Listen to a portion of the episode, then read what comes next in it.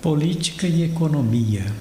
Na Fratelli Tutti, o Papa Francisco analisa estes dois termos e conclui dizendo que a política não pode se submeter aos ditames da economia e nem justificar uma economia sem política.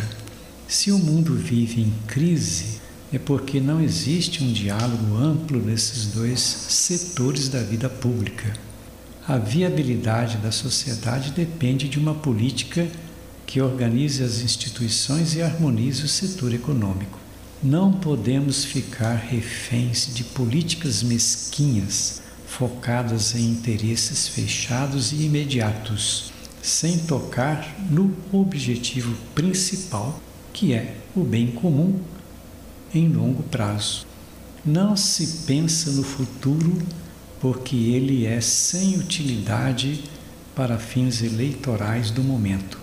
Isso significa não ter preocupação com as realidades futuras, mas com interesses de uma política egoísta e desconectada com as próximas gerações. O mundo precisa se preocupar com uma economia integrada dentro de um projeto amplo, político, social, cultural e popular, com base no bem comum, abrindo espaço para a criatividade humana e desenvolver o sonho de um progresso amplo que beneficie toda a humanidade. Não é uma simples utopia, porque existe possibilidade, principalmente quando tudo é assumido no exercício da caridade.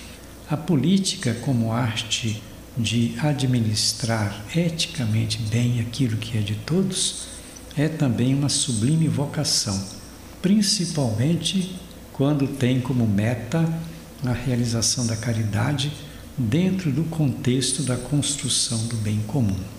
A prática da verdadeira política busca o bem de todas as pessoas e tem sentido social, com capacidade para superar a mentalidade fechada no rigor individualista.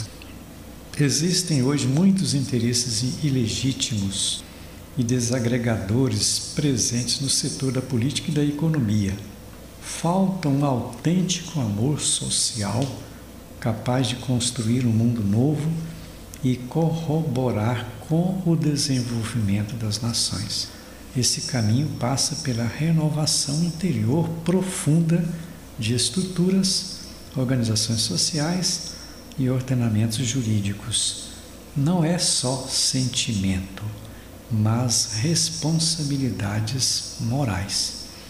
Ao falar da caridade na política e na economia, falamos de compromisso com a verdade e protege a caridade.